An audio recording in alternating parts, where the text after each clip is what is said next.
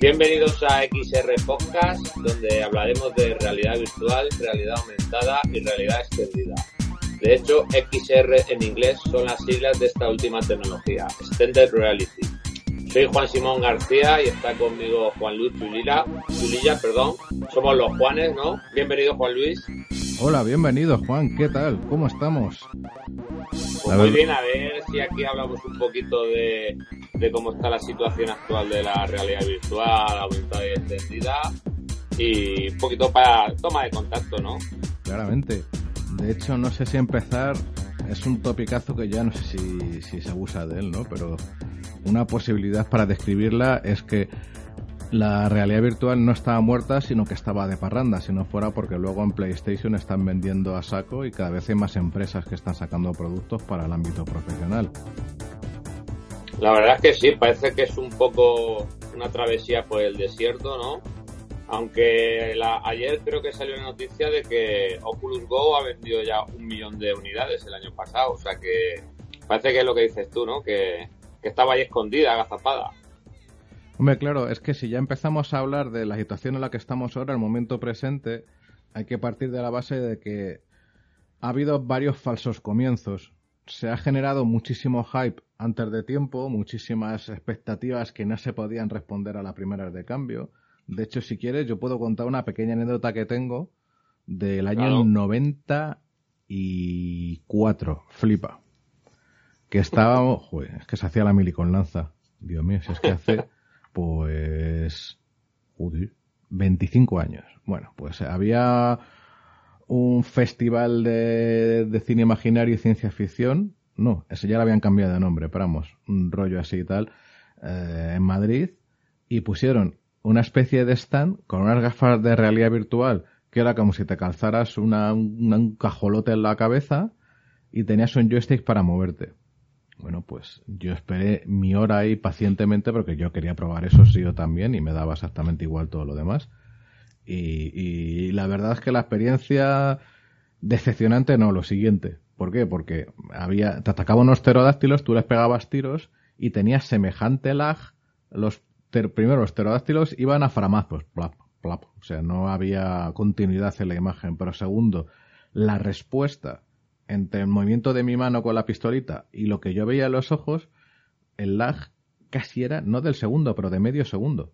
Que eso sabemos que para realidad virtual hoy en día es inaceptable, no, lo siguiente. Yo, que no me mareo jamás, salí de allí, pues que vamos casi echando hasta la última papilla. Hasta ahí faltaba el hardware, pero cuando ya por fin hemos tenido el hardware, en primer lugar, eh, nos hemos encontrado que tenías un PC muy bueno de 2017 o aquí no había historias, o sea, estábamos hablando de una GTX de 1070 para arriba si querías tener un rendimiento aceptable, más las gafas, pues te entrabas en los 1600, 1700, 1800 pavos. Y eso ya te pone una- un techo cristal súper, súper bajo. Y después, los sucesivos intentos que han hecho los grandes de la tecnología móvil, y estoy pensando fundamentalmente en Google y en Samsung, pues han sido intentos de yo quiero estar aquí, ha sido un rollo a la Microsoft de sí, sí, yo también estoy en este mercado, oye, oye, que yo no me quedo atrás, pero no había ni suficiente dinero, ni suficiente, sobre todo, no sé cómo llamarlo, ¿a ti qué te parece? ¿Perseverancia? El resultado es que, si, si te fijas, el tema de Samsung, por ejemplo, hace más de un semestre que nadie habla de la realidad virtual en teléfonos móviles con Samsung. Esos adaptadores para teléfono han pasado mejor vida, no han pasado mejor vida, se venden, pero que no hay, no tienen ninguna relevancia en, los medios especializados. Eh, las Oculus Go, por su parte, tampoco, al menos en España, no han tenido nada parecido a un despegue. En resumidas cuentas, de lo que estamos hablando es de que ahora el hardware ya está, pero estamos en una crisis de confianza. O sea, hay que tener presente de que para invertir en algo el dinero es muy cobarde y inviertes con un cálculo racional de que eso te va a traer eh, uno- unas, unos resultados, ¿no? Y ha habido tantos falsos comienzos que, coño, pues lo hace pensar a muchos. No sé qué te parece a ti. Mm, La, ver- la verdad es que tiene, tiene muchos problemas el tema de la realidad virtual. Yo, yo le veo lo que comentabas de que todas todas las grandes empresas han entrado a, a, participar en esta tecnología. Yo es que creo que hay mucho miedo al efecto Nokia, ¿no? A, a decir, hostia, que me voy a quedar obsoleto, toda la nueva tecnología que salga, Machine Learning, inteligencia artificial, el tema de cloud computing, todo el mundo quiere tener como su sección de, esas nuevas tecnologías por, por miedo a quedarse atrás, ¿no? Y cuando luego ven que a lo mejor no termina de despegar, pues como Windows puede que ya Windows Mi Reality la deje atrás porque no le no, le da los beneficios que esperaba, ahí ahí yo creo que pueden tener también también ese tipo de problemas. Y respecto a lo que comentaba, pues Oculus Go un millón de dispositivos vendidos a nivel mundial, pues es poquito, la verdad.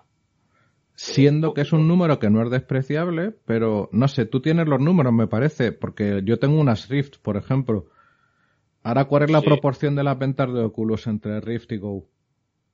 Es que el otro día salió que en Steam VR, la plataforma de Steam no llegaba al 1% que utilizaban visores de realidad virtual.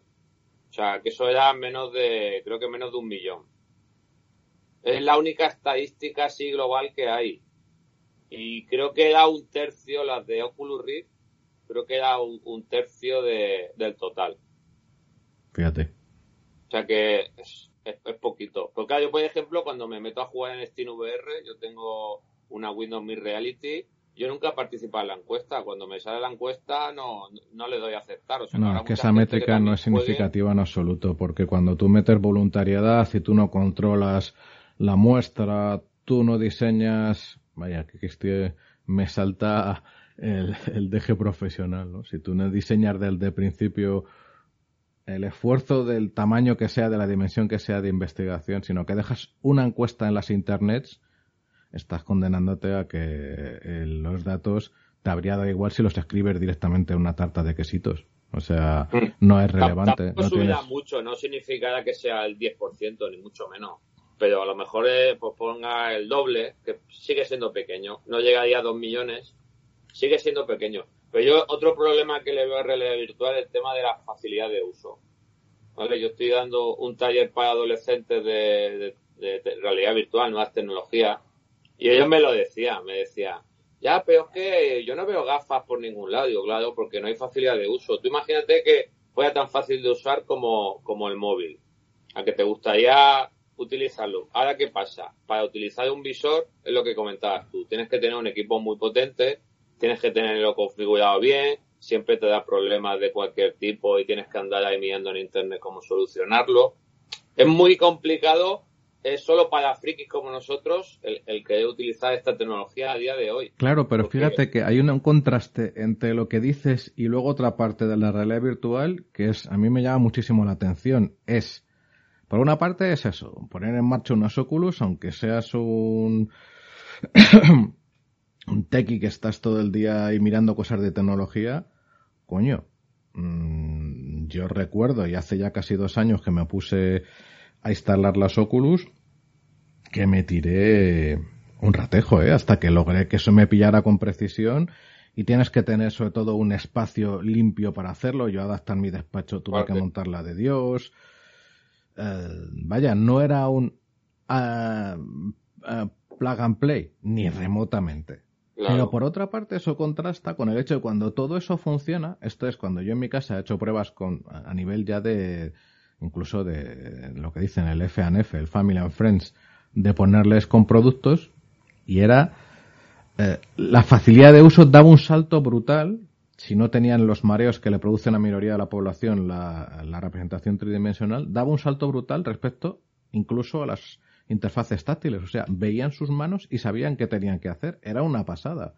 O sea, el problema es que ahora mismo es el inicio de la curva de, adopción.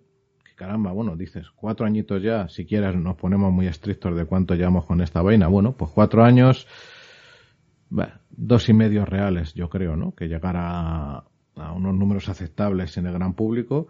Y esta curva de adopción está siendo súper empinada. O sea, es que ha sido Mm. muy difícil porque, bueno, es adelantarme a, tu guion, pero no te importe, pero hay un problema No. con esto que es eh, la, la fragmentación de plataformas. O sea, eso que Mm. empezaran hostiándose HTC y Oculus en vez de llegar a un acuerdo cuando es algo radicalmente nuevo que tienes muchas cosas en contra, yo pienso que fue un golpe del que todavía el sector se está recuperando. Y no hablemos, y esto es realidad virtual. Si nos ponemos en realidad aumentada, allá, pues básicamente, ahora entraremos en ello, porque eso todavía es peor, claro. Pero en realidad virtual, joder, es que tú lo piensas, yo estuve pensando un tiempo. Hombre, y a mí me decidió muy fácil que de tal manera me tenía que gastar un pastón en un nuevo PC, pues hombre, tenía que limitar los gastos y no podía. Y ya la diferencia cuando yo me lo pillé en verano de 2017 entre mm, Oculus y las Vive eran de casi 400 pavos porque Oculus dio un zapatazo encima de la mesa con los dineros de Facebook y lo bajó a la mitad, no sé si te acordarás. Sí, sí, sí. Es- ese, esa bajada de precio ha hecho que las ventas de, de Rift se hayan disparado. Claro, pero es que es normal y, y no puedes justificar hasta ahora, porque a mí me gustaría también que, eh, que hablaras un poquito de las, de las nuevas, bueno, ya no tan nuevas, pero vaya, de las últimas Vive Pro. Yo no sé hasta qué punto se puede justificar una diferencia de más del doble de precio con respecto a una Rift. No, eso, esa, la, gente que yo no, yo por ejemplo solo tengo el dispositivo, la Lenovo Explorer de Windows Mixed Reality, pero en los foros en los que estoy de Telegram, la, la gente no, no lo ve. Es una mejora visual, pero no está justificada ese, ese aumento de precio brutal. O sea, ha hecho como iPhone, sacando móviles de, mi, de mil euros. Pues aquí el visor igual. Está muy bien, ven más calidad, pero no es, no, la gente que tiene unas HTC, pues poca gente ha dado el salto de pillarse las Pro. Claro, es que es un producto de nicho absoluto y que, pues mira, esa comparación que has hecho con Apple está bastante bien porque a Apple ya le está pasando eso. O sea, meterte en mil pavos para cambiar de un iPhone X a un X, eh, a un XS, a un XS Max, pues se lo justifica a quien le sobran esos mil pavos y se le caen del bolsillo o al fanático más absoluto o al que se ha- saltado dos incluso tres generaciones. Y aquí entre la Vive y la Vive Pro hay una generación realmente. Y si te supone un salto muy grande, pues a lo mejor puedes hacer ese, ese, ese cambio. Pero si es un cambio menor, pues no, la gente no, no, no, no lo hace. Y luego han sacado una cosa que le veo yo mucho, mucho sentido, es por ejemplo, un, un, una cosa que para mucho a la gente es el tema de los mandos, de estar con, con los mandos en, las manos, con los distintos botones, eso a la gente le para mucho. Y el tema del, del reconocimiento gestual, como, con sensores como el InMotion, eso va a facilitar mucho Eso el brutal. tema de, de, de, de que la, la- las nuevas remesas de usuarios de esta tecnología les sea más sencillo, porque en el momento que te reconoce tus propias manos, tus propios dedos, responde a tus gestos, en esa tecnología se está trabajando mucho y eso yo creo que va a dar un salto, salto brutal. Hombre, siendo eso cierto, de todas maneras, es que el problema es que la realidad virtual, como ecosistema y como experiencia de usuario, ha roto con muchísimos esquemas. Es que damos por supuesto dos cosas. Por una parte, la interfaz GUI, la del escritorio Windows, Linux o MacOS, entre comillas, de toda la vida, pero de toda la vida estamos hablando de que la base de esa metáfora son ya pues unos señores 40 años desde Xerox. O sea, toda nuestra vida. Yo ya había nacido, Mm. pero era un niño. Eh, y la interfaz táctil parece que fue ayer, a los viejunos nos parece que fue ayer, pero lleva ya en nuestras manos. Si nos bajamos a, o sea, si bajamos el nivel a las Nokia Internet Tablet, pues estamos hablando de 14 años y si bajamos a iOS, estamos hablando de 12. Es muchísimo tiempo. Si, mira, es muy fácil.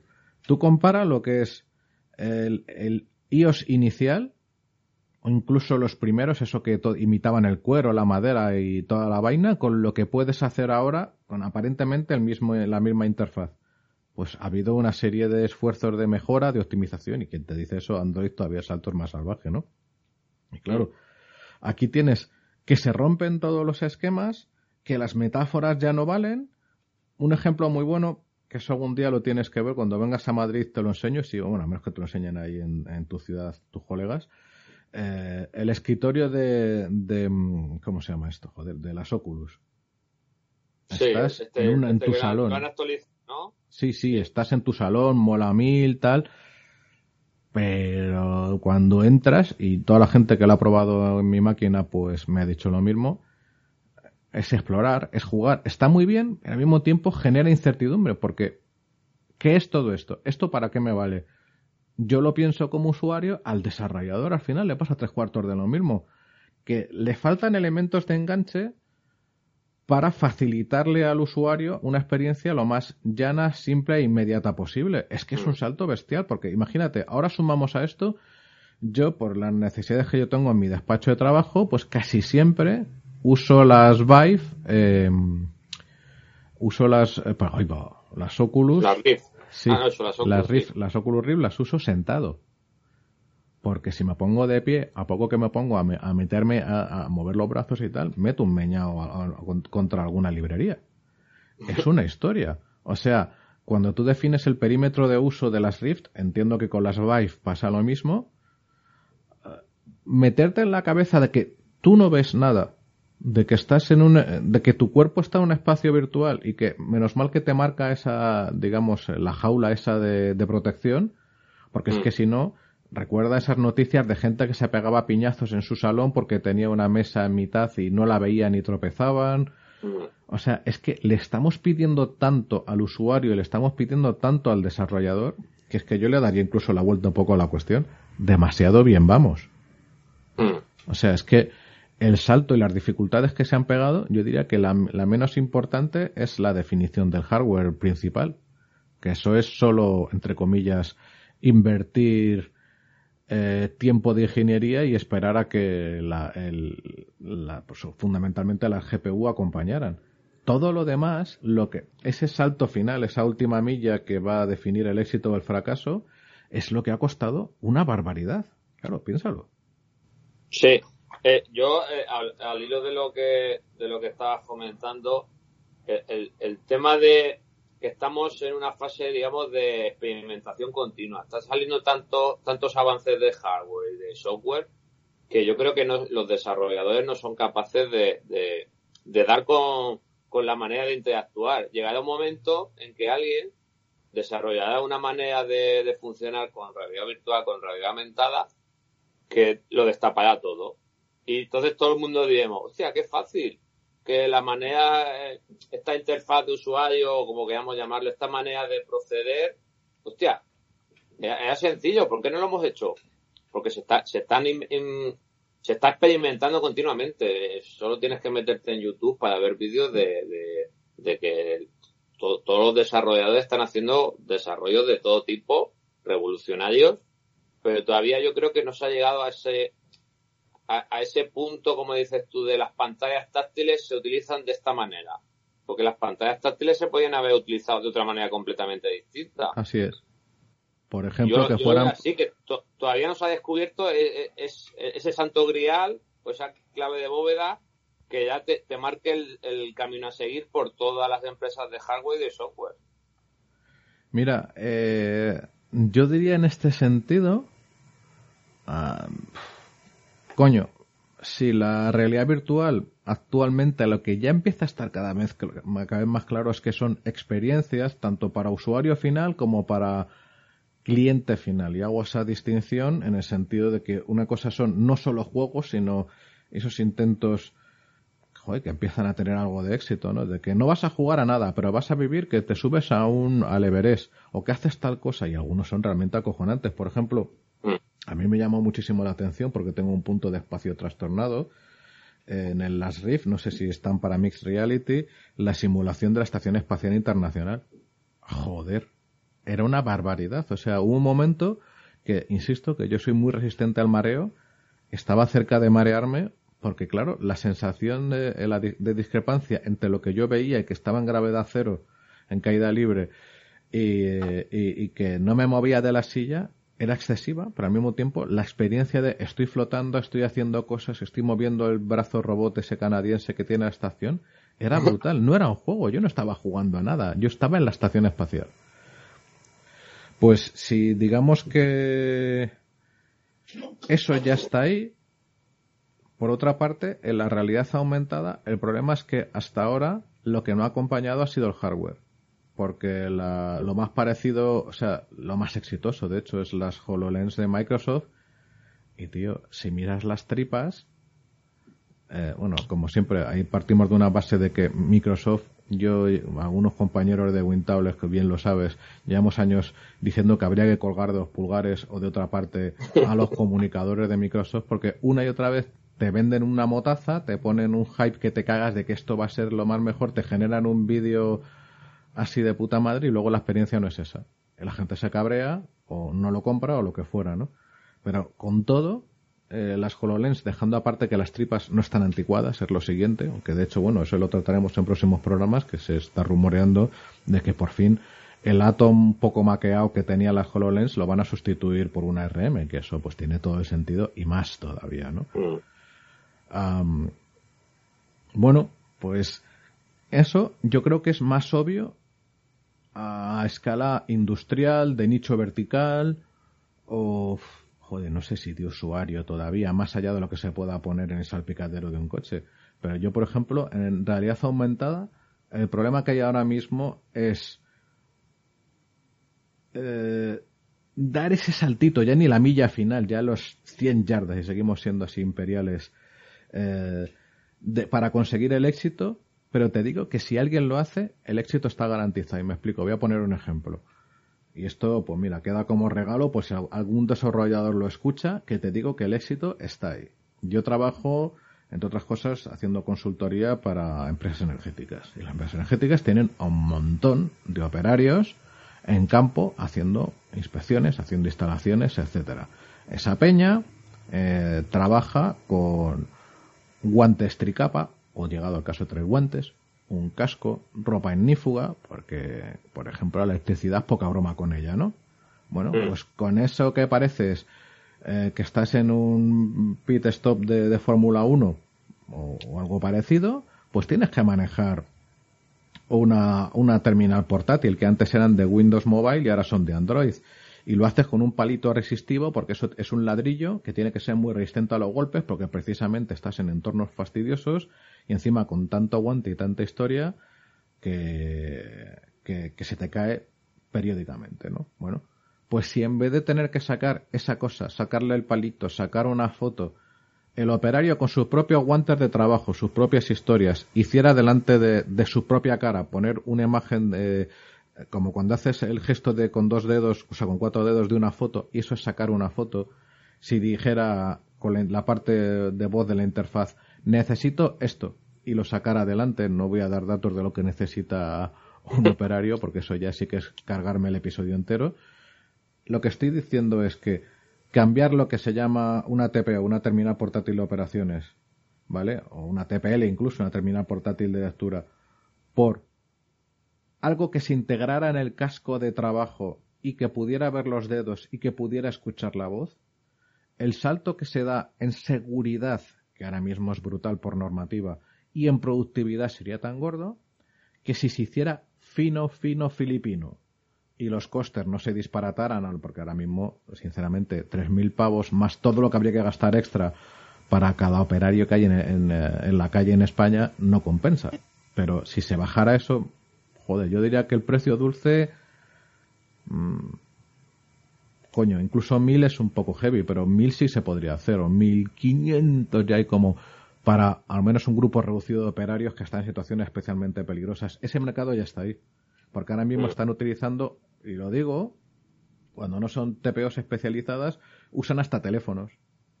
Que es, o sea, si tú les ves funcionando, ahora me quito el guante, hago esto, me lo vuelvo a poner, me aparto porque si estoy sin guantes aquí incumplo normativa y coño, además me la estoy jugando, etcétera. Eso es un ejemplo entre tantos. Quien dice eso te dice todas las personas que les podría venir bien eh, eh, información adicional, consulta de formularios, para temas formativos es bestial, pero que no pueden manejar con comodidad o un tablet o un terminal. Ahí ya tienes un mercado claro, pero el problema es cómo convertir, cómo ejecutar esa idea, cómo convertir ese concepto en algo que merezca la pena y que te aguante de más, por ejemplo, qué sé yo, pues una jornada laboral, otro problema, ¿no? Mm. O sea, ahí tenemos otro problema distinto. A ver, la realidad virtual hasta la fecha fundamentalmente es para usuario final. Y dentro de eso, más para ocio que para otra cosa. La realidad aumentada parecería que es lo contrario, ¿no? Parecería que es más para empresa, más para mercado vertical que para usuario final. Ahí yo sí que creo, fíjate, y hasta nuestra comunidad en Wintables, como sabes, eh, que tiene a corto plazo más futuro la realidad eh, financiero, me refiero, la realidad aumentada que la realidad virtual, sí se saltan todas las barreras. Hmm. Sí, ahí en todos los pronósticos, todas las previsiones dan, dan por hecho lo que comentas, que la realidad aumentada tiene, tiene más, tiene más, más futuro que la realidad virtual. Y, y también está, has comentado muchas cosas y, y te doy la razón en, casi todo lo que has comentado. El hardware en realidad aumentada es, lo que es. Salió Magic League con su famoso vídeo de la ballena que nos dejó a todos flipados y luego cuando salió de verdad salía y incluso peor casi que la HoloLens. Eso fue una pues cagada brutal. Eso hay que dedicarle un programa solo a eso porque fue la iniciativa de comunicación pública más lamentable a medio plazo que se ha visto. O sea, el tío, y es muy secreto, y venía un periodista, lo que he visto es la hostia, esto va a ser la pera, no sé qué.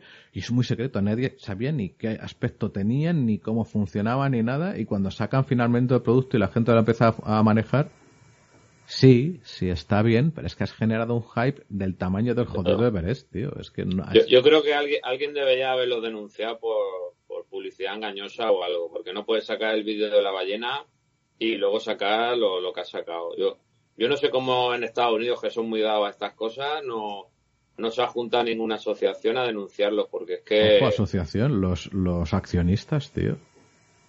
Mm. Que de lo que... Claro, esta gente prometía que esto iba a ser tal la hostia que lógicamente tú querías invertir para que luego ese inversor se multiplicaba por N. Y para mí que si esta empresa sobrevive va a ser la leche. Y es una pena porque el producto no es malo, pero la comunicación, joder, más. Mm.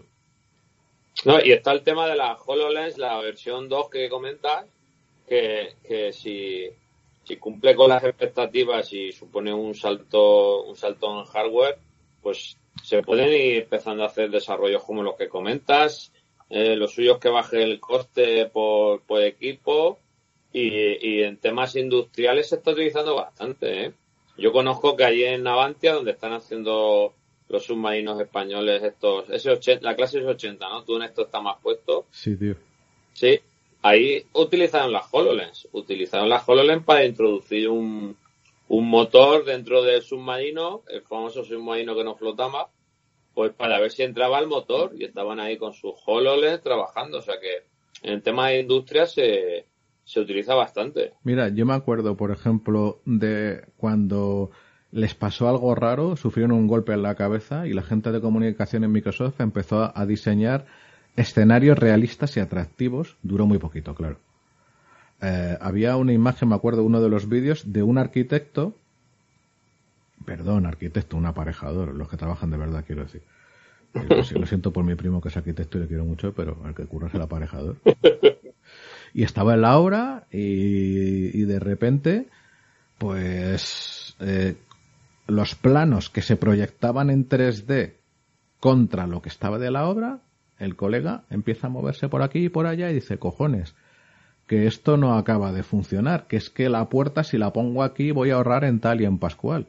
Y ese salto de ir recorriendo una obra a la mitad, que todavía puedes arreglar cosas y que las, la, el visor de realidad aumentada te está mostrando los elementos, la capa de elementos que tú quieres, y al verlo te das cuenta que te falta algo, coño, eso mola muchísimo. Es más, mm. no me parece ninguna tontería cuando diseñadores e ingenieros, en vez de tirar solo de sus pantallas, eh, aunque fuera contra una mesa, proyectan su, lo que están haciendo, una maqueta virtual de un edificio, de un producto, de un motor y tal, empiezan a girar y a dar vueltas.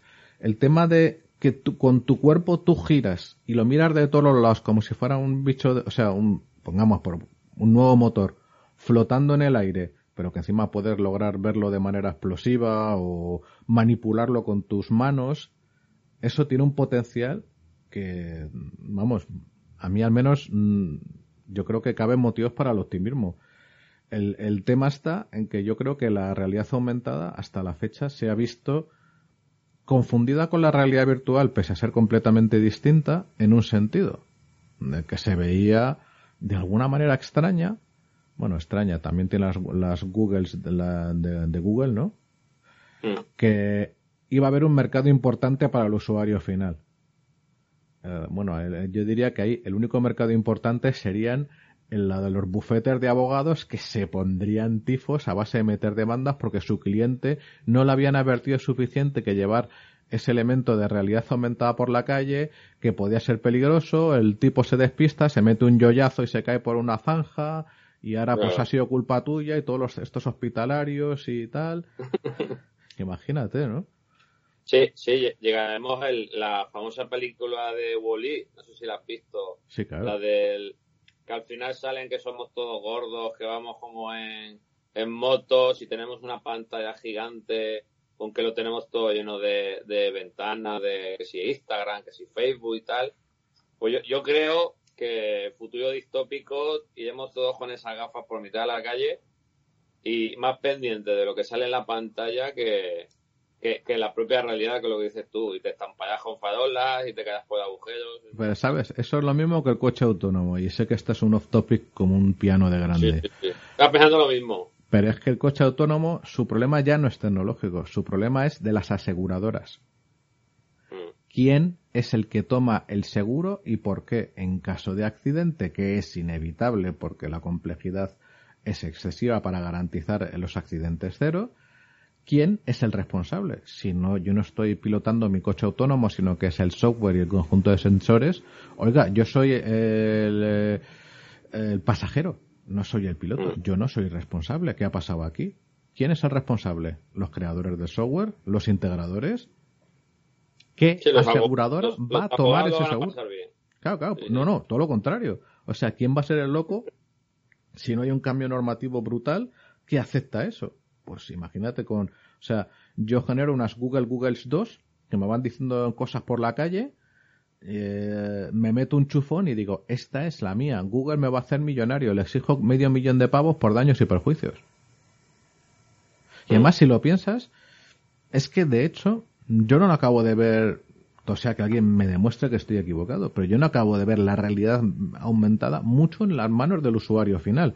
En un coche, porque es meter un elemento de distracción, que digan lo que digan, si ya bastante hacemos el anormal, es otra cosa más para que no estemos pendientes del tráfico.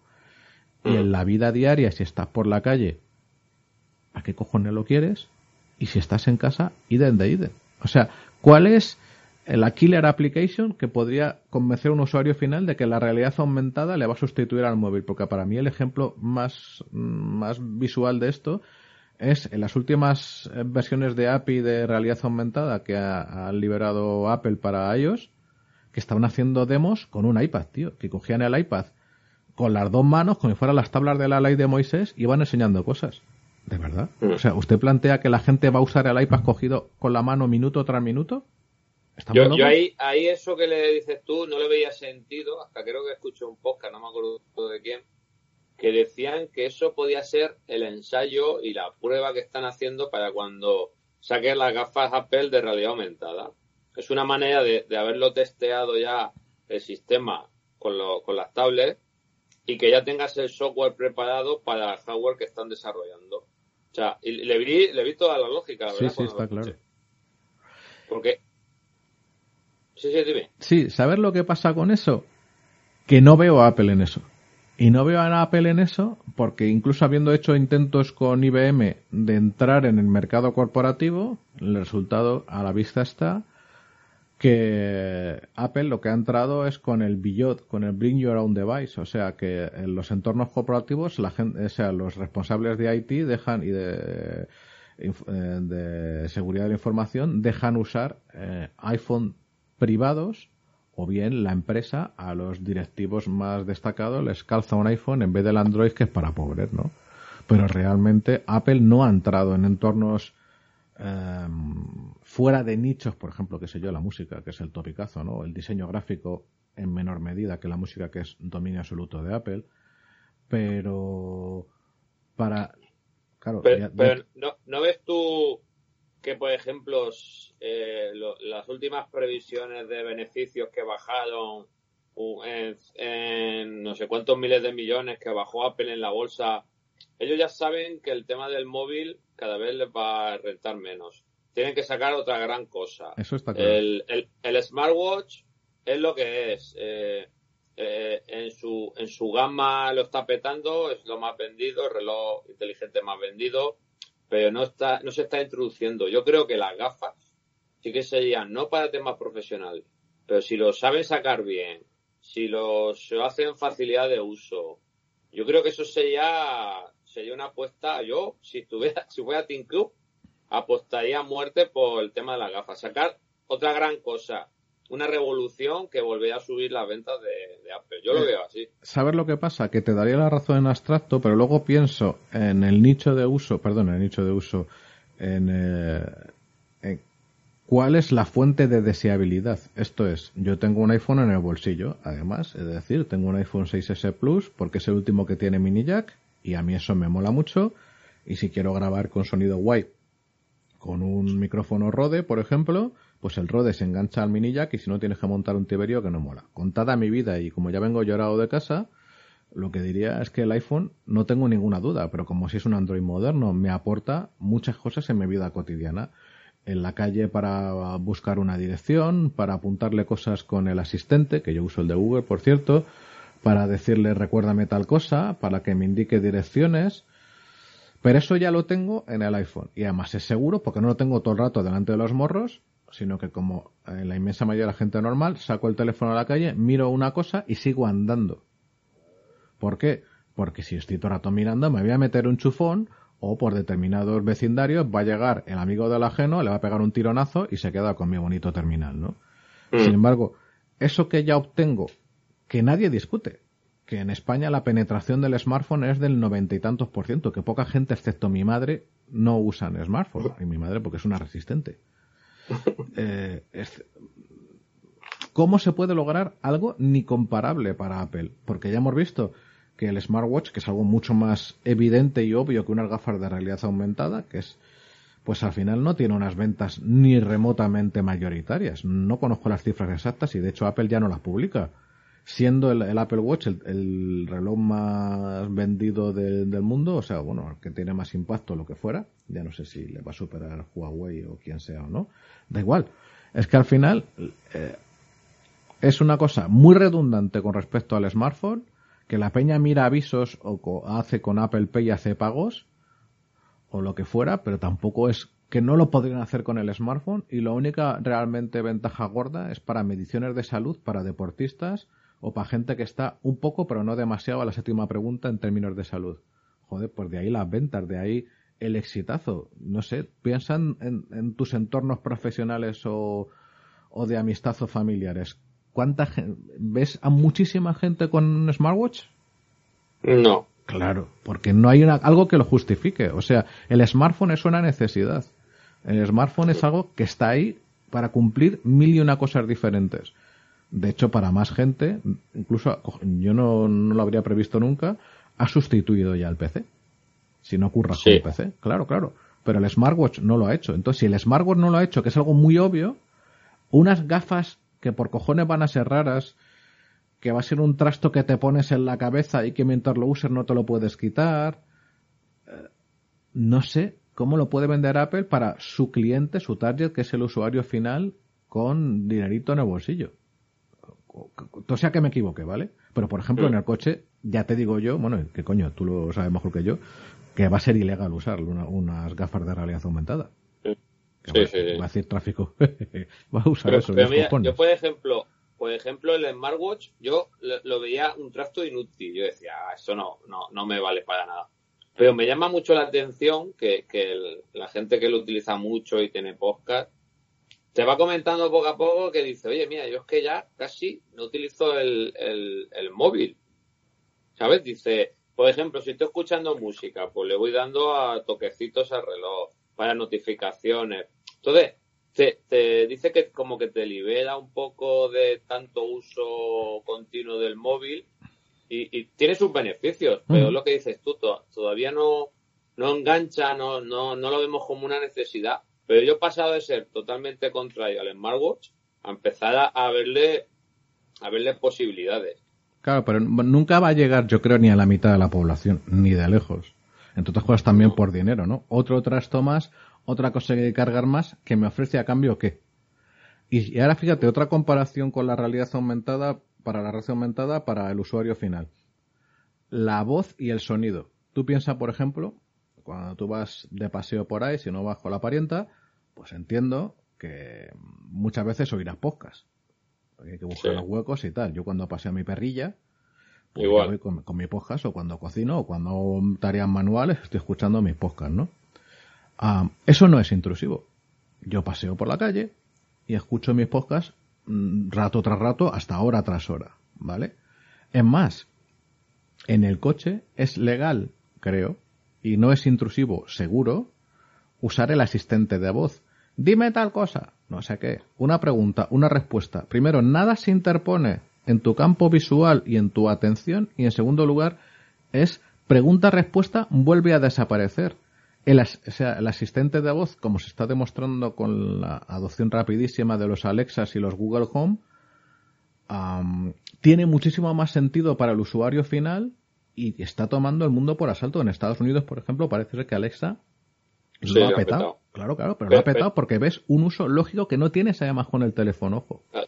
Pero, pero es lo que te comentaba antes, es la facilidad de uso. Lo puede utilizar hasta mi chiquilla de 5 años. Es la pera. Cuando, cuando consigan que la realidad virtual aumentada, si alguna vez se consigue, tenga esa facilidad de uso plug and play, yo creo que ahí sí que es cuando va a despegar. Pero todavía no se ha encontrado. Y tienes otro tema además, que es que tanto para virtual como para aumentada, como no sea una appliance, quiero decir, lo que tú comentabas de Navantia, o este escenario mío de- del instalador que está por ahí buscándose la vida y que tiene que usar las aplicaciones, ¿vale?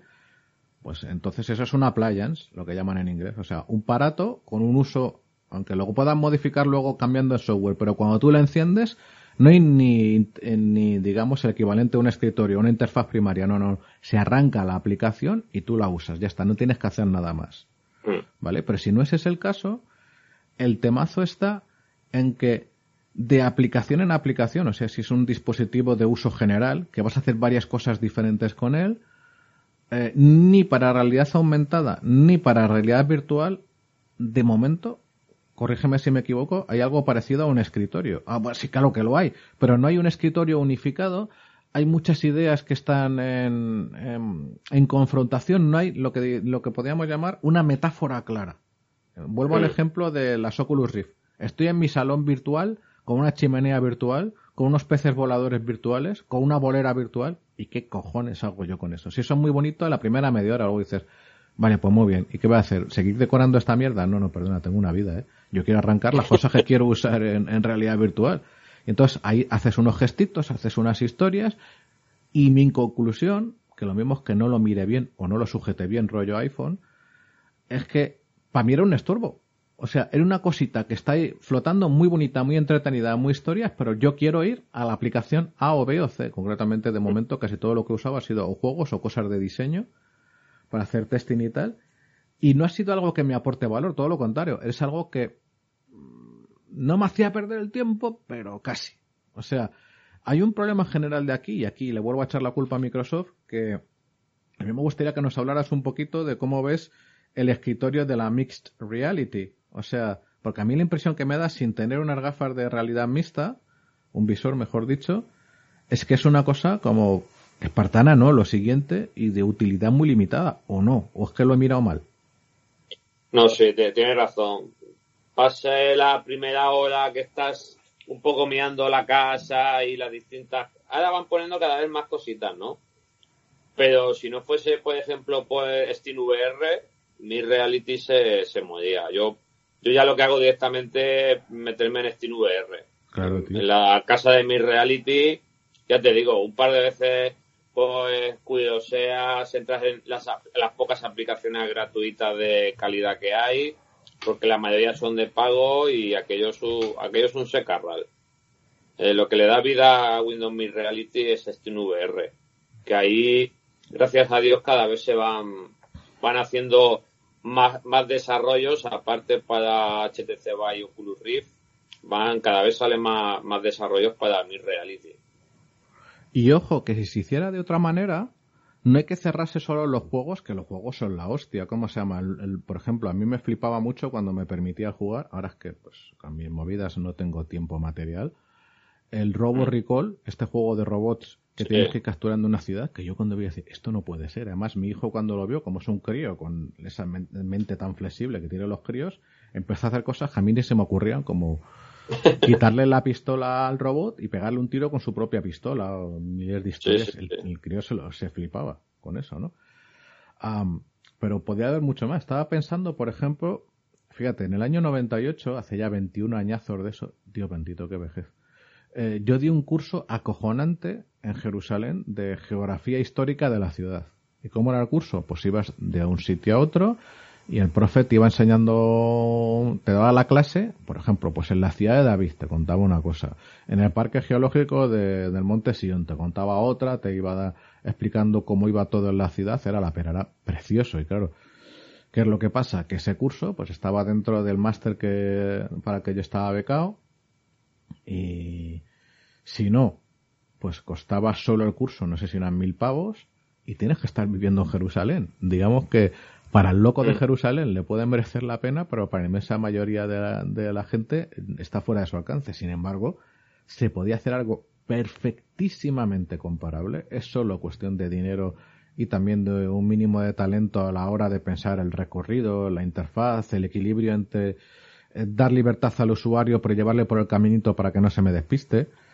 Ah, ese mismo curso con unas Oculus o unas Vive o unas Oculus Go o lo que fuera, o sea, la diferencia entre ver unos vídeos mm, de geografía de Jerusalén, incluso ver unos vídeos con 3D de la leche, viendo cómo era la ciudad y su evolución y tal, o meterte en la ciudad y que a tu alrededor vaya cambiando, yo pienso que la gente no es que se empate, es que eso va a dejar eh, resultados a largo plazo, porque coño, es que he estado ahí, es que estaba en el pueblecico de mierda que eran tiempos de Salomón, y luego he estado cuando llega el, eh, Nabucodonosor y lo manda a tomar por culo y lo quema. Y luego cuando eh, Zorobabel lo vuelve a levantar. Y luego cuando Herodes levanta el megatemplo y tal. Y ver todas esas cosas que ocurren a tu alrededor. Que, ¡boom!, se levanta tal muro. Que ves a, vista de pájaro cómo se va desplazando hacia el norte de la ciudad. Pero tú estás ahí. Me parece que es una experiencia docente brutal. Que eso podría mm. estar, pero claro, eh, por ejemplo, fíjate, o esto lo haces en tu casa porque tú eres de esa pequeñísima minoría de gente que tienes un dispositivo de realidad virtual, o bien para un aula docente, por ejemplo, como antes era en nuestra época el aula de, informática, pues tendría que haber gafas súper resistentes que aguantaran el trasiego y las torpezas inevitables de, los chavales, o no tan chavales, o bien y además que costaran un precio razonable, porque si no, imagínate, meter un aula de 40 por 300 pavos, pues a las cuentas, ¿no? Hmm. Has tocado un tema que seguro que hayamos muchos especiales, que es el tema de la educación, que es a lo que yo, a lo que yo me dedico. Y, y, yo he llevado una aplicación que se llama Google Expeditions, no sé si te suena. No la he mirado, tío. ¿Está para Rift pues eso o dónde se puede mirar? No, no, no, eso está para Cardboard. Pero lo bueno es que el profesor, con la tablet, va guiando a los alumnos y, por ejemplo, yo lo he hecho con el taller este, con los 15 chavales, y le pones una simple cardboard de plástico, introducen su móvil, que por cierto los chavales no saben ni escanear un código QR, para que luego digamos los nativos digitales. Los nativos no, cojones. No, no tienen ni idea, ¿vale? Pues le ponemos, pues lo hemos metido dentro del cuerpo humano, o, o lo hemos llevado a Saturno, y el profesor va guiando la explicación y le va explicando pues la tormenta permanente que, que, tiene el planeta, o Júpiter, esa de Júpiter, perdón, y con la sonda Juno. Y le mete dentro del cuerpo humano, le enseña los pulmones, los bronquios, los alveolos, Y a los profesores que asisten al taller, que van como tutores, se quedan flipados y todos me dicen, ¿eso cómo se hace? Eso tengo que ir a mi coordinadora y que nos, y que nos des un, un taller formativo a los profesores, porque esta herramienta es súper potente. Y esto para el instituto, que todos los chiquillos llevan su móvil, con que el, el instituto adquiera tranquilamente una tablet y, y 30, 40 carboar, que no pasan de Joder, 20 no euros, lo habría pensado, tío. es un salto brutal. So, para, todos los desarrolladores o empresas que estén, que sepan que eso es un salto brutal. Y nosotros, hay mucho contenido en inglés y nosotros queremos empezar a hacer contenido en español. Y, y lo que te decía del tema de educativo, tú estás dando una clase de ciencias naturales de la manera arreglada habitual y luego puedes hacer esto de una manera complementaria que afiance los conocimientos que has adquirido en una clase. O sea, no significa que sea sustitutivo. Es complementario, porque muchas veces parece que la tecnología lo va, lo va a quitar todo. No, no. Cada cosa tiene su momento. Porque muchos profesores me han dicho, sí, pero es que esto hay que dar la materia. Digo, hombre, sí, sí, no, no te preocupes. Que los cambios también se hacen poco a poco. No, no tiene por qué hacerse todo de golpe. Qué guay, tío. Y, y los viajes en el tiempo que decías tú, que, le denomino yo viajes en el tiempo, también se, está- se están haciendo desarrollos de ese tipo. Y, y- son una pasada. Verte tú en, en la época de Nabucodonosor, pues eso tiene que ser flipante. Claro, y además incluso localmente. Yo estoy pensando en los miles de restos arqueológicos que hay por toda nuestra península y que, de- y que haya inicialmente una, un, bueno, no sé si vídeo o render del sitio arqueológico, vídeo me refiero con drones, y a partir de ahí, de ese, de ese espacio que lo tienes renderizado, que ves la, los restos a ras de suelo y cómo de repente eso se va transformando en un renderizado en las antiguas casas, en los muros, en los castros, peña andando, ahí la pasta que se quiera meter, pero incluso algo sencillo, sin meter figuritas andando, solo con que eso se levante y se convierta en el castro que era, vamos, al chico le tiene que entrar de cojones, incluso no solo el chico, sino el visitante del, eh, de- del centro de interpretación que, que esté en, en cada sitio de la península, que hasta ahora, hombre, hay centros de, interpretación que se salvan, pero otros muchos han sido una excusa para meter dinero del plane, que tú entras, miras eso y dices, ¿qué coño he hecho yo aquí media hora de mi vida? Mm. Pues de, de esos desarrollos que comentas hay muchos en España. Claro. De hecho, a ver, quiero invitar, invitando a, a profesionales que, que están en la punta de lanza de reconstrucciones virtuales, que conozco, tengo la fortuna de, de haber sido alumno de alguno de ellos y de haberlos conocido en persona. Y, y los que y los quiero invitar para que vayan explicando todo ese poder que no, no, no llega, no, no cala, no son cosas puntuales que se hacen muy chulas, con mucho potencial, pero todavía no, no, no cala, no sale más allá del museo, del centro de interpretación.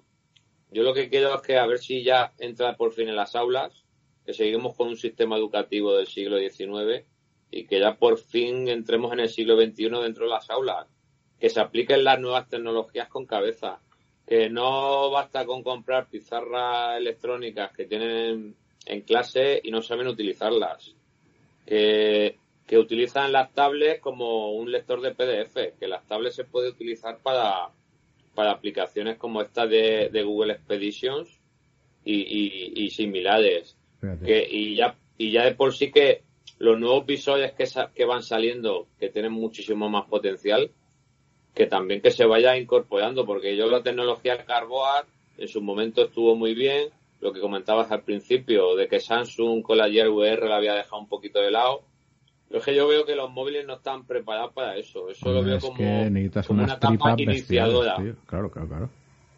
y muchas veces ver algo en una en un móvil con unas Carboard es, es contraproducente Porque te, Porque- al ser imperfecto te genera, ¿no? Claro, mucha gente dice, es que no lo veo bien, claro, es que la- el carboar no puede regular la distancia interpupilar, si tienes astigmatismo como yo, lo ve desenfocado y, y- es un, pro- un peligro que, está, que ha pasado mucho, que la primera experiencia eh, con realidad virtual suele ser contraproducente y mucha gente que se marea o que no tiene una buena experiencia se, se, vuelve siempre en contra, ya no quiere saber nada de la realidad virtual. Y eso, de hecho, eh, en, en, Oculus, en la filial, digamos, de Facebook, están trabajando mucho en evitar mareos. Es, un, es una línea de acción que tienen muy marcada de que bajo cualquier circunstancia que eh, intentar estudiar qué pasa con el mareo, por qué se produce y mitigarlo. Y, yo le veo un punto clave, la verdad. Absolutamente. Mm. De hecho, hay un punto en eso que pues que estamos tocando tantos temas que vamos que hay que decir que alguien nos detenga, ¿no? Pero hay una grandísima pregunta del sector es eh, Facebook invirtió cillones, cillones no, pero un par de miles de milloncejos en Oculus. Ah, y Facebook tiene un modelo de negocio muy claro. Es una compañía de un juguete solo, pero menudo juguete, quien lo pillara, ¿no? Ah, en su momento invierten porque medio se pierden el, el salto a móvil, no se lo pierden, la gente usa Facebook en móvil, pero no es la preponderancia que llegaron a obtener con, con PC, con navegador y quieren la siguiente gran cosa. Se preparan para el futuro para no darse el tortazo como se acaba de meter Apple, por ejemplo, o medio Samsung, ¿no? Y claro, la pregunta aquí es, vale, ¿la habéis intentado? Eso después de comprarlo y de darles publicidad, la cosa acaba en que habéis generado los Facebook, los Facebook Spaces, que yo he de decir que no lo he usado porque no conozco a nadie que lo use. Estamos en esas, ¿no? ¿Y a dónde querrá ir Facebook con la realidad virtual? Porque por una parte mola mucho cuando lo pruebas, o como ya nos tocará hablar, fíjate todos los temas que estamos sacando de nos tocará mm. hablar de los ¿cómo se llaman estos? De, vamos, de las Oculus Quest, de las últimas. No, no, no tanto el hardware como de las aplicaciones con avatares para chat, mensajería, reuniones. Space y Rec Room y todo esto. Sí, toda esa vaina, o los propios Facebook Spaces, ¿no? Y, y eso joder, lo mismo es que yo me estoy haciendo viejo de verdad, porque no lo acabo de ver. Por una parte, hasta lo probé con un poco de gente y tal, las, el Alto VR era simpático, pero no me veía usándolo hora tras hora. O usándolo periódicamente. Ponían el ejemplo Facebook cuando tienes a la novia en el extranjero y entonces de repente, gracias al Facebook, Facebook Spaces, estáis en el mismo lado. Coño, pues sí, eso es verdad. Es un nicho para el trabajador en general o la persona que está desplazada temporalmente estar más cerca de sus seres queridos. Joder, pero no es un mercado muy grande, ¿no? Sobre mm. todo para si tienes que meterte en la inversión de pasta, porque si fuera una cosa muy barata, pues a lo mejor los millones de inmigrantes económicos se lo plantean, pero de momento es un pastón porque no es un aparato, es un aparato por miembro de la familia. Mm. Pero, pero ahí el, bueno, Estamos tocando temas así, estamos así en plan tertulia, porque también quiero que los oyentes sepan de qué temas vamos a hablar. O sea, hemos tocado muchos palos. El siguiente podcast, pues hablaremos en, concreto a lo mejor de PSVR o hablaremos de, Oculus. Pero bueno, para que veáis un poquito de, los temas que, que, vamos a tocar, ¿vale? Y al hilo de, de lo de que comentaba de los avatares, que no nos vemos así, pues yo qué quieres que te diga, en la última conferencia de desarrolladores de Facebook sacaron unos avatares realistas impresionantes.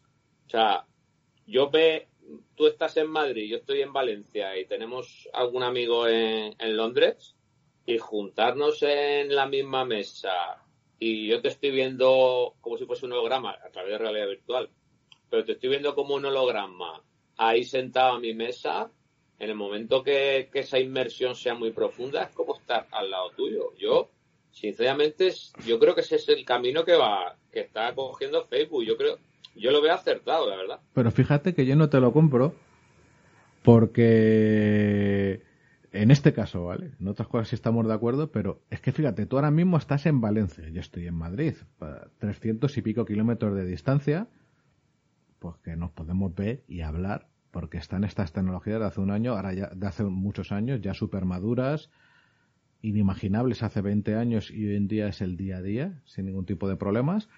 Y en determinadas empresas, mm, por ejemplo, mi trabajo de consultoría, pues en un pocos casos participo en reuniones con gente de Madrid, Barcelona y gente de, del extranjero, todos a la vez en videoconferencia no por Skype, sino por medios privativos mucho más caros, seguros, eh, con menos, eh, mucha menor latencia y una serie de ventajas adicionales, ¿vale? En las oficinas corporativas. Ah, eso funciona. Eso ha evitado un mogollón de viajes, pero no todo. Por otra parte, hay gente que sigue viajando todas las semanas, y no pocos de mis colegas en eso, para tener reuniones in situ. Tú dirías, joder, ya con esta movida, ¿para qué quieres viajar? Pues la gente sigue viajando porque hay eh, distintas razones muy poderosas que lo obligan. Pero es que en segundo lugar, yo ya tengo Skype. Yo ahora mismo veo tu GPTO, tú ves mi GPTO. Eh, ¿Qué me aporta ver en vez de tu GPTO en una pantalla plana de un portátil o de un tablet o de un teléfono o de un PC vernos en un entorno inmersivo? Que es muy chulo, sí, si no lo discuto, si es una experiencia interesante.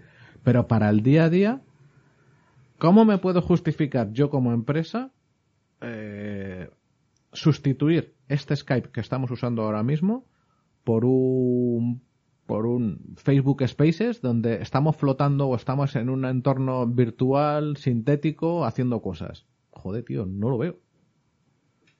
Por ejemplo, imagínate que fuéramos aficionados a los juegos de mesa. Ah, eso sí, Pues claro. podríamos estar jugando los tres a, los- a los juegos de mesa. Pues yo, por ejemplo, soy muy aficionado a juegos de mesa. Yo nací en Cartagena, me crié allí y mis colegas de la adolescencia los tengo allí. Claro. Y siempre hemos jugado al Magic Online, hemos jugado tal. Oye, pues mira, pues nosotros, mi- mis dos mejores amigos y yo, pues, perfectamente podíamos jugar al Magic en, en ese tipo de situaciones. Con ellos solo. ¿Qué es lo que te comento? Que a lo mejor con para temas laborales es lo que dices tú, o para hablar contigo puedo, puedo usar Skype, pero yo, por ejemplo, pero bueno, también que lo veo desde mi óptica de friki, de fricardo de la tecnología, de los juegos de mesa, Claro, una persona normal es lo que dices tú, aparte de verse el avatar realista, no le. Ahí te doy la razón, no, no, no le ve más, más aplicación. La verdad es que lo más bonito que tiene todo esto es que hay otros sectores de la tecnología que están ya asentados, que meter cambios o es alguien que tiene el chisporrotazo, es un genio a la hora de concebir la idea sin frenos significativos y encima concibe una ejecución en tiempo y forma perfectas, o pegar un petardazo en tecnologías asentadas no es imposible, pero casi. Aquí está todo abierto, pero como hemos visto a lo largo del programa de hoy, caramba, hay mucha promesa, pero también muchas barreras. Mm. Hay un futuro seguro, pero hay unas barreras que de momento no es fácil saber cómo se van a superar. Y en esas estamos. Yo, al menos por mi parte, y sé de sobra que tú por la tuya, yo quiero seguir apostando profesionalmente por, por este tema porque creo que tiene posibilidades, pero eh, es necesario, precisamente porque hablamos de temas profesionales, concebirlo de forma realista y, y asumir que el maná no va a descender del cielo mañana, que esto va a llevar su tiempo y que tampoco está garantizado lograr un éxito significativo. O sea, es un equilibrio Sí. difícil, no sé qué te parece. Sí, pues ir ya cerrando un poquito con reflexiones.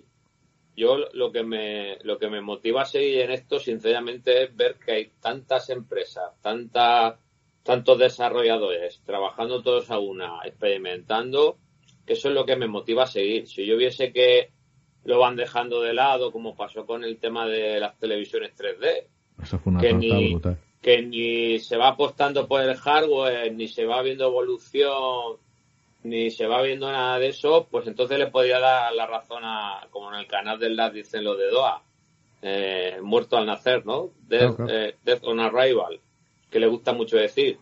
Pero yo aquí, aquí veo que, que, que se, se sigue apostando por esta tecnología. En el momento que vea que se va dejando de lado, como digo, entonces a lo mejor me puedo ser un poco más pesimista porque hay muchas dificultades, tanto de hardware como de software, pero yo creo que esta travesía por el desierto al final va a ser, va a ser bueno, ¿eh? Sí, sí. Con tal de que es- estar a tiempo, pero no invertir más de lo que nos podamos permitir, yo estoy, vamos, yo sigo en ello por eso, evidentemente. Sí, y como digo yo, siempre lo importante es el camino, ¿no? Y, y lo que nos estamos divirtiendo. Por lo menos Ay, yo en ay. mi caso me lo paso como un enano. Efectivamente, absolutamente.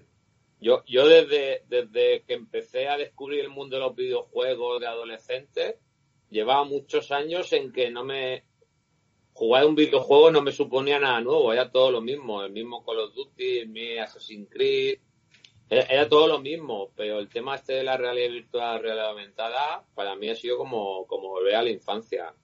Y, y por eso me encanta es- este tema. Absolutamente.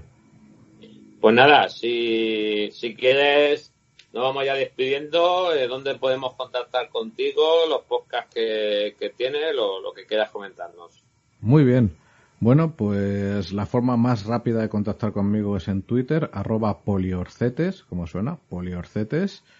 Eh, bueno, soy antropólogo, me dedico a hacer trabajo de investigación de usuario, experiencia de usuario, muy centrado en temas de trabajo en campo, de nichos verticales y tal, y pruebas de software. Y dejando eso aparte, mis podcasts son eh, WinTablet, que tú también participas, y Por Tierra, Mar y Aire, que es un podcast dedicado a temas de defensa, que tiene un punto a destacar, que es que a pesar de que los programas no llegan a durar hasta cinco horas, la gente lo escucha. Eso es acojonante, pero bueno, pues se ve que se lo pasan también como nosotros. Y dicho eso, además, lo único decir, tengo varios blogs, pero solo quería mencionar que tengo que no actualizo mucho, pero que tiene todo un histórico detrás y lo estoy retomando poco a poco sobre tinta electrónica, libro electrónico, sobre todo la parte hardware, que es tinta-e o tinta-e.blogspot.com. Bueno, pues ahí tengo una actividad que la lleva mucho tiempo parada porque la tecnología electroforética pues se paralizó años, pero poquito a poquito vuelve a levantar. Muy bien, pues mira, es una persona muy activa y, y te lo digo desde más sincero cariño, de las tecnologías que más conoce y, y que ha trabajado en, en este mundillo. La verdad es que es un placer que quieras acompañarme en este podcast Claro que sí, Y a ver lo que haga falta.